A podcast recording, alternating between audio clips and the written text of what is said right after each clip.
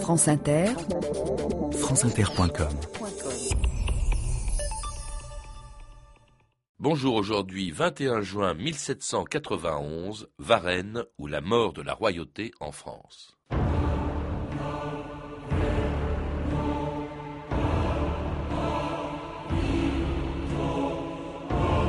À Varennes, l'infortuné Louis XVI mettait le pied sur le premier degré de l'échafaud. Alexandre Dumas.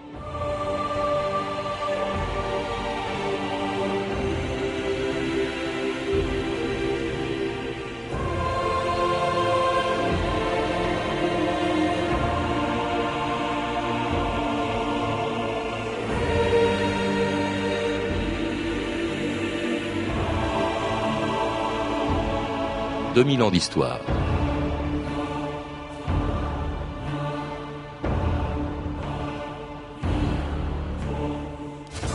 Il est 7 heures du matin aux Tuileries le 21 juin 1791 quand, en entrant dans la chambre du roi, le valet de Louis XVI s'aperçoit que le lit de son maître est vide. La nouvelle se répand aussitôt dans tout le palais, où l'on découvre aussi la disparition de la reine, de ses enfants, de la sœur du roi et de son frère, le futur Louis XVIII. Toute la famille royale s'est envolée. Elle sera retrouvée, on le sait, quelques heures plus tard, dans un petit village de l'Argonne dont tout le monde connaît aujourd'hui le nom. Mais il faudra du temps pour comprendre que Varennes n'est pas seulement un épisode de plus dans l'histoire de la Révolution, et qu'en s'enfuyant des Tuileries, dans la nuit du 20 au 21 juin 1791, Louis XVI et Marie-Antoinette mettaient cette nuit-là le pied sur la première marche qui allait les conduire à la guillotine. Les hussards de Choiseul nous attendront à Pont de Sommel et nous escorteront jusqu'à la frontière. Ah. On vous a remis les costumes des enfants. Là. Par prudence. Et la berline? Elle nous attend à la barrière de Clichy. Un fiacre nous y mènera. Sire, Je voulais vous demander votre avis sur mon déguisement. Comment me trouvez-vous en domestique? On pourrait s'y tromper. Le chapeau légèrement trop grand, peut-être? Sire, vous avez boutonné le deuxième bouton à la première boutonnière. Hâte, Prenez garde. C'est une négligence comme celle-là qui pourrait vous faire remarquer tout à l'heure. aucune importance. Nous partons. La nuit la plus courte de l'année. Et j'abondis. Premier relais. Mona Ozouf, bonjour. Bonjour. Vous êtes historienne, directeur de recherche au CNRS et auteur d'un livre, Varennes, qui vient d'être publié chez Gallimard dans une collection célèbre et qui, que l'on voit reparaître maintenant, euh, les journées qui ont fait la France. Alors en quoi est-ce que le 21 juin 1791, le jour où Louis XVI s'enfuyait de Paris, euh, est-il une journée qui a fait la France? Après tout, on pourrait dire que ce n'est que euh, anecdote, un épisode de plus dans l'histoire de la Révolution. Vous, non. Vous, vous, vous manifestez le fait que c'est important. Oui, pourtant on pourrait tout à fait dire ce que vous avez suggéré, c'est-à-dire que Varennes, dans la cascade des journées révolutionnaires, apparaît à peine comme une journée révolutionnaire d'abord, et comme une journée qui a fait la France a fortiori, comme une journée révolutionnaire parce que les journées révolutionnaires, dans l'imaginaire des Français, ça demande un décor urbain, ça demande des foules, ça demande des têtes sur des pics, euh, euh, du sang, de la violence, etc. Et là, il s'agit d'une nuit plus que d'une journée, d'un départ tout à fait furtif, euh, clandestin, bref, qui n'a pas l'air de pouvoir marquer très longtemps l'imaginaire des Français. Et pourtant, je pense que Varennes, dans la cascade des événements révolutionnaires, est probablement celui qui déstabilise le plus profondément la monarchie séculaire. Oui, parce qu'il faut rappeler, Mona Ozouf, quand même le contexte euh, à cette date, le, en juin 1791, c'est-à-dire presque deux ans euh, après la chute de la Bastille, la France, on l'oublie parfois, est encore une monarchie. Certes, les privilèges euh, ont disparu, une assemblée s'apprête à voter une constitution, mais Louis XVI est encore roi et personne, surtout, ne songe euh, à l'époque à lui enlever sa couronne. Même les plus extrémistes des révolutionnaires n'osent pas penser à une république. Oui, ça c'est tout à fait vrai. Maintenant, quand vous dites on ne pense pas à lui enlever sa couronne, on pense euh, continuellement à renier ses prérogatives, ses prérogatives, et en particulier, on lui refuse euh, la participation au pouvoir législatif euh, à laquelle il aurait aspiré pour être un vrai monarque constitutionnel. C'est pour ça donc qu'il décide de partir, mais quand? Pourquoi d'abord ce départ? Et surtout quand est-ce qu'il a été décidé, Mona Oh, ça met très longtemps à se décider, bien que tout le monde y pense et y pense même dès le 14 juillet 1789. C'est une vieille lune cette affaire du départ. Elle est constamment annoncée par Marat dans son journal. Euh, Marie-Antoinette euh, s'y emploie avec l'aide de ses amis euh, royalistes. Le roi, lui, y est très réticent. Pourquoi? Parce que il a le sentiment que mettre un pied euh, hors du royaume est quelque chose d'impossible à un monarque. Mais est-ce que justement il s'agit dans son esprit d'aller où? On dit toujours la fuite de Varennes, mais ça s'est arrêté à Varennes parce que c'est là qu'on l'a reconnu. Vers où partait-il le 21 juin 1780 Il allait rejoindre une place forte, Montmédy, euh, près des frontières euh, de l'Est, et non sans tergiversation parce qu'il avait été euh, conseillé par Mirabeau qui lui disait surtout vous pouvez partir de Paris, c'est tout à fait raisonnable de partir parce que la vie est devenue pour vous euh, intenable.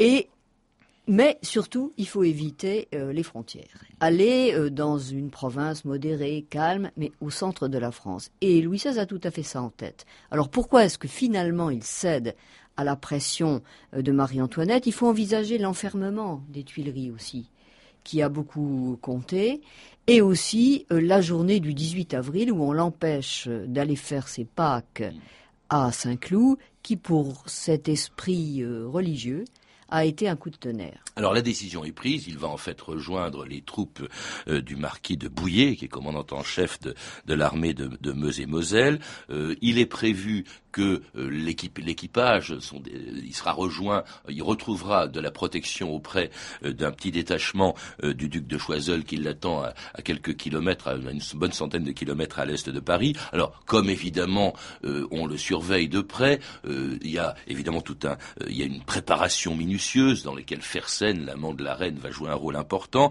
Alors, euh, c'est Fersen qui a acheté la berline. Le roi est déguisé en valet de chambre de Madame de Tourzel, qui est la gouvernante des enfants roi. Mais Madame de Tourzel, en fait, dans ce, euh, dans ce simulacre, dans ce départ, va jouer le rôle d'une baronne russe qui retourne dans son pays. Le roi est donc son valet de chambre, euh, la reine sa femme de chambre. Et alors, ils quittent Paris, tous, dans la nuit du 20 au 21 juin 1791, échappant à la vigilance de celui qui est chargé de les surveiller, le commandant de la garde nationale de Paris, le général de Lafayette, qui n'apprend la nouvelle que le lendemain matin. Général Mon général, le roi est parti. Parti où? Il s'est enfui avec la reine et toute la famille royale. Mon Dieu L'Assemblée ne se réunit pas avant deux heures et nous devons agir tout de suite. Romeuf, prenez note. Les ennemis de la Révolution ont enlevé le roi. Personne n'a enlevé le roi. Qu'est-ce que vous voulez, Bailly? Une république? La perte du roi? Je dis donc, les ennemis de la Révolution ont enlevé le roi.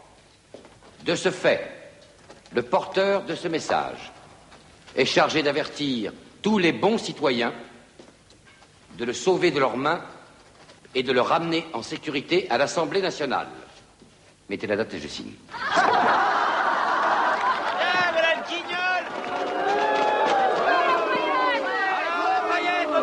Eh, le Louis Et sa putain d'Autrichienne Monsieur de Lafayette, vous avez répondu du roi sur votre tête. Le peuple veut le roi votre tête. Ils sont partis sans que rien les arrête. Laissez-les faire, ils n'iront pas bien loin. De déserter, c'est un trait malhonnête dont les ingrats ont payé notre soin. Au trébuchet, donnant ta pleine tête, ils y sont pris tout en faisant chemin. Couple perfide, réservez vos larmes pour arroser le prix de vos forfaits. Vous entendez Simone Bartel, la poursuite de la famille ci-devant royale sur un texte de la veuve Ferrand écrit juste après la fuite de Varennes. Une fuite, Mona Ozouf, présentée, on l'a entendu, euh, par Lafayette comme un enlèvement. Or, Lafayette sait très bien qu'il s'agit d'une fuite et il ment sciemment. Pourquoi? Tout le monde sait qu'il s'agit d'une fuite, mais tout le monde a intérêt à mentir à cette époque. Euh, le roi lui-même, quand il revient, dit qu'il euh, est allé faire un tour d'information dans les provinces. Et donc, pas une véritable fuite, mais simplement, disons, une visite de terrain, comme on dirait aujourd'hui. L'Assemblée est en pleine entreprise de consolidation de la Révolution. Il s'agit d'achever la Constitution et donc de terminer la Révolution, qui est une sorte d'obsession qui court à travers toutes les factions révolutionnaires qui se sont succédées au pouvoir. Et donc, euh, la disparition du roi euh, est tout à fait euh, détestable pour des gens qui ont envie de clore euh, la dynamique révolutionnaire. En restant dans la monarchie, c'est pour ça, ça les gêne d'imaginer que le, le roi s'enfuit vis-à-vis. Oui, de la- et par ailleurs, il y a euh, une sorte de, de, de répulsion à l'égard de l'idée euh, de république qui vient de loin parce que la république passe pour ne convenir qu'à de tout petits pays et pas à de grands pays comme la France et passe aussi pour être le régime des factions. Donc à l'époque, tout le monde se méfie de la République et tout le monde recule devant l'idée, ou presque tout le monde, Voilà recule pourquoi- de- devant l'idée de la République. Voilà pourquoi on parle d'enlèvement. Oui. Lafayette parle d'enlèvement. Oui. Cela dit, ça, ça fait vite long feu cette thèse parce que le roi a laissé un manifeste qui ne laisse rien, comment dirais-je, euh, penser alors qu'il ne sait pas penser que c'est un enlèvement. D'ailleurs, on se dit, bah, il a été mal influencé, euh, euh, il a même été envoûté, je crois. Oui, il y a la gauche de l'Assemblée, de toute manière, est réticente dès le début à cette affaire d'enlèvement, bien qu'elle ne le dise pas tout de suite. Mais enfin, il suffit de deux ou trois jours pour que Robespierre dise, par exemple, à qui va-t-on faire croire qu'on enlève les rois comme on enlève les femmes? Mm. Donc, euh, la fiction est, a beau être ingénieuse, elle fait long feu. Et puis alors il y a, y a la foule parisienne qui elle prend ça très au sérieux. Euh, on a entendu des cris contre Lafayette, contre le roi aussi. Danton qui apostrophe Lafayette en disant Monsieur de Lafayette a répondu du roi sur la sur sa tête. Il nous faut le roi ou sa tête. C'est-à-dire que là vraiment on sent les positions. Danton est encore assez relativement peu connu. Et alors cela dit personne ne sait à l'époque. Danton dit ça le 21 juin. Le roi, on vient d'apprendre que le roi est parti. Personne, Personne ne sait sait où il est est. ni surtout, et c'est ce qui va faire rater euh, l'expédition, la fuite du roi, que son expédition, justement, a plusieurs heures, ou en tout cas une heure de retard au moins. C'est ce qui va faire tout rater. Oui, une, enfin, plusieurs heures de, départ, de, de retard, euh, en effet, au départ, parce que ça a été retardé par le coucher du roi qui a pris plus de temps que d'habitude, etc. Mille aléas de la route, quelques traits rompus, quelques bornes heurtées ici et là. Mais euh, surtout, ce qui est vraiment le- la cause de l'échec, c'est que les détachements prévus, on en avait prévu à partir de Chalon, pour ne pas trop inquiéter les populations qui étaient toutes euh, alertées sur ces routes de l'émigration. Détachement prévu pour protéger, Pour, protéger le roi, pour oui. accompagner. Et là, il se passe une chose euh, inintelligible à tout le monde, c'est que le premier détachement, celui de Choiseul, euh, n'est tout simplement pas là. Choiseul a attendu l'arrivée du roi, il ne le voit pas venir, il s'affole, et au lieu de laisser au moins quelqu'un sur place pour prévenir le roi que le détachement n'est pas loin, il prend un chemin de traverse. Et du coup, on perd la trace euh, du roi. Pas tout le monde, parce que justement, il arrive euh, seul, le roi, enfin son, sa berline arrive à, Sainte-Ménéhould, et c'est là qu'il est reconnu par le fameux maître de poste Drouet, qui, alors, il, qui n'a jamais vu le roi et qui l'aurait reconnu sur un assignat où était le portrait du roi. Vous Oui, non, hochez la tête euh, Oui, oui, non, il y très a une- douteuse, madame. Non, il y a une grande part de légende dans l'affaire de Drouet, parce que Drouet, bien entendu, est devenu un héros après cette histoire et a considérablement euh, amplifié son, son rôle. En réalité, la rumeur que cette grosse berline de- pouvait euh, recéler le roi a commencé à courir avant. Ça court dans Sainte-Ménéhould, qu'on appelle Sainte-Menou d'ailleurs, et euh, Drouet voit passer euh, cette berline, mais il ne prend aucune décision, il la laisse passer. Et puis après ça, il se met à se dire peut-être que j'ai laissé passer des gens qui étaient importants à, retenir. Et donc, entre la municipalité et Drouet, il y a des allées et venues. Finalement, Drouet prend quand même une décision, c'est avec un autre euh, cavalier, un autre ami, de d'essayer de rattraper le roi. Et comme il connaît bien la région, euh, il n'a pas de trop de mal à le dépasser effectivement à l'entrée de Varennes, à peu près un quart d'heure avant que le roi ne trouve à la sortie de Varennes un autre détachement qui aurait pu l'aider. Donc c'est un quart d'heure. Et cela pour prévenir, pour que Drouet prévienne le procureur syndic du village de Varennes, Jean-Baptiste Sauce, qui va faire arrêter le convoi royal.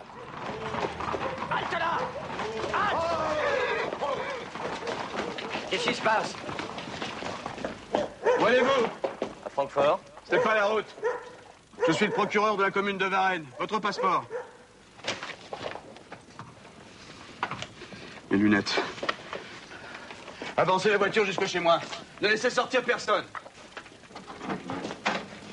Viens voir, Qu'est-ce qui se passe c'est rien. Citoyen Drouet, je suis désolé, mais ce passeport est en règle. Il est même signé du roi. Si vous les laissez repartir, vous vous rendrez coupable de crime et de trahison. Bonsoir. Sire.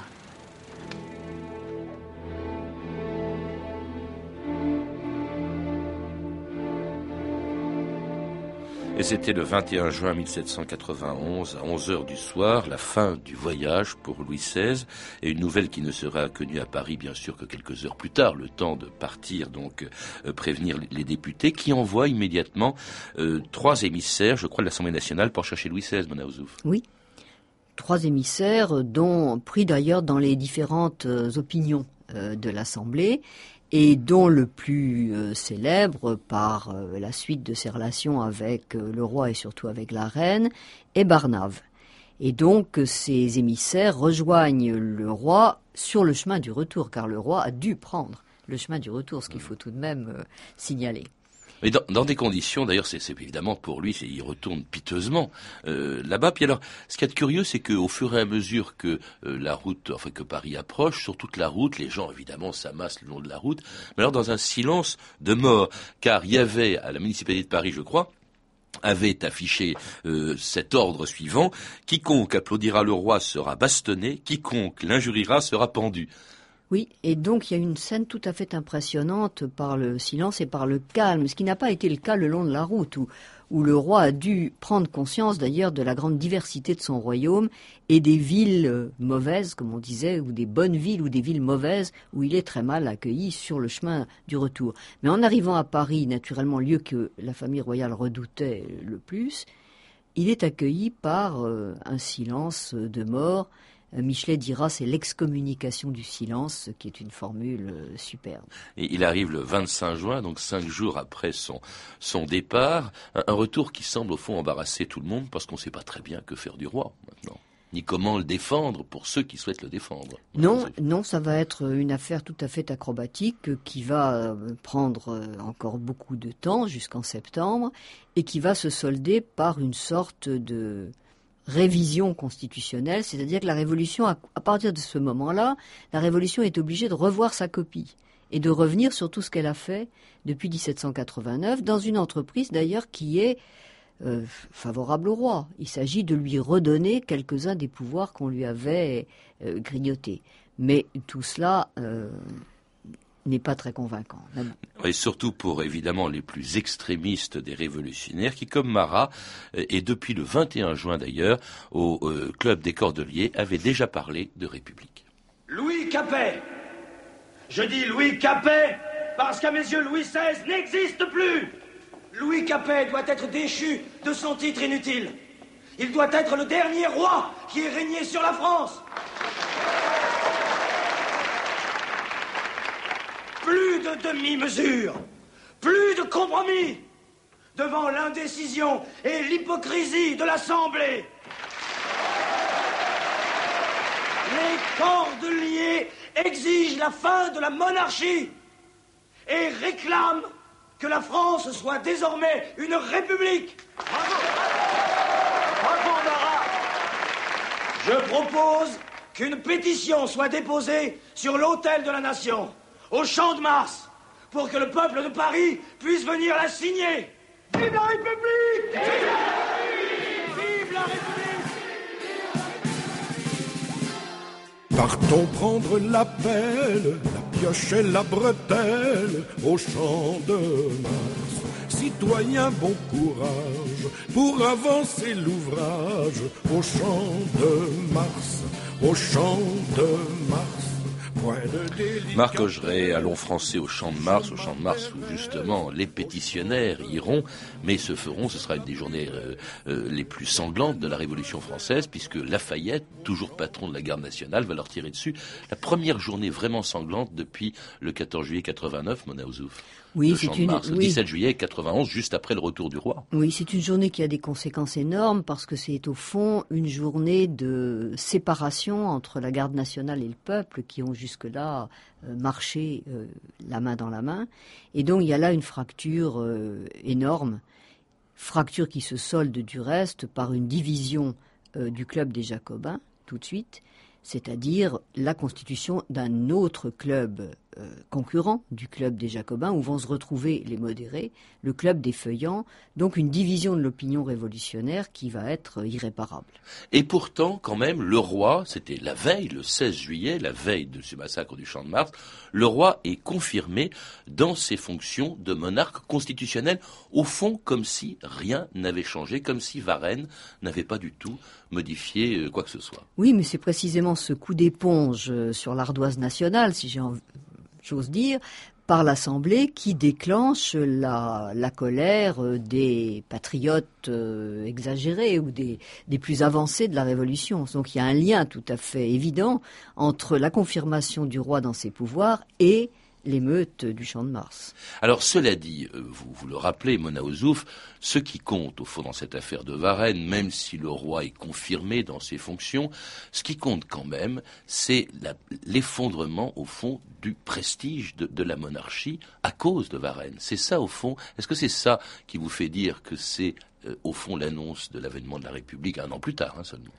Oui, c'est tout à fait cela, parce que la royauté avait deux types de prestige. Elle avait un prestige euh, sacral, c'était l'onction euh, reçue par le roi au sacre, et puis un prestige, euh, comment dire, beaucoup plus domestique. Or, le prestige sacral avait beaucoup décliné tout au long du XVIIIe siècle, parce qu'on peut présenter ce siècle comme une désertion de l'idée de divin.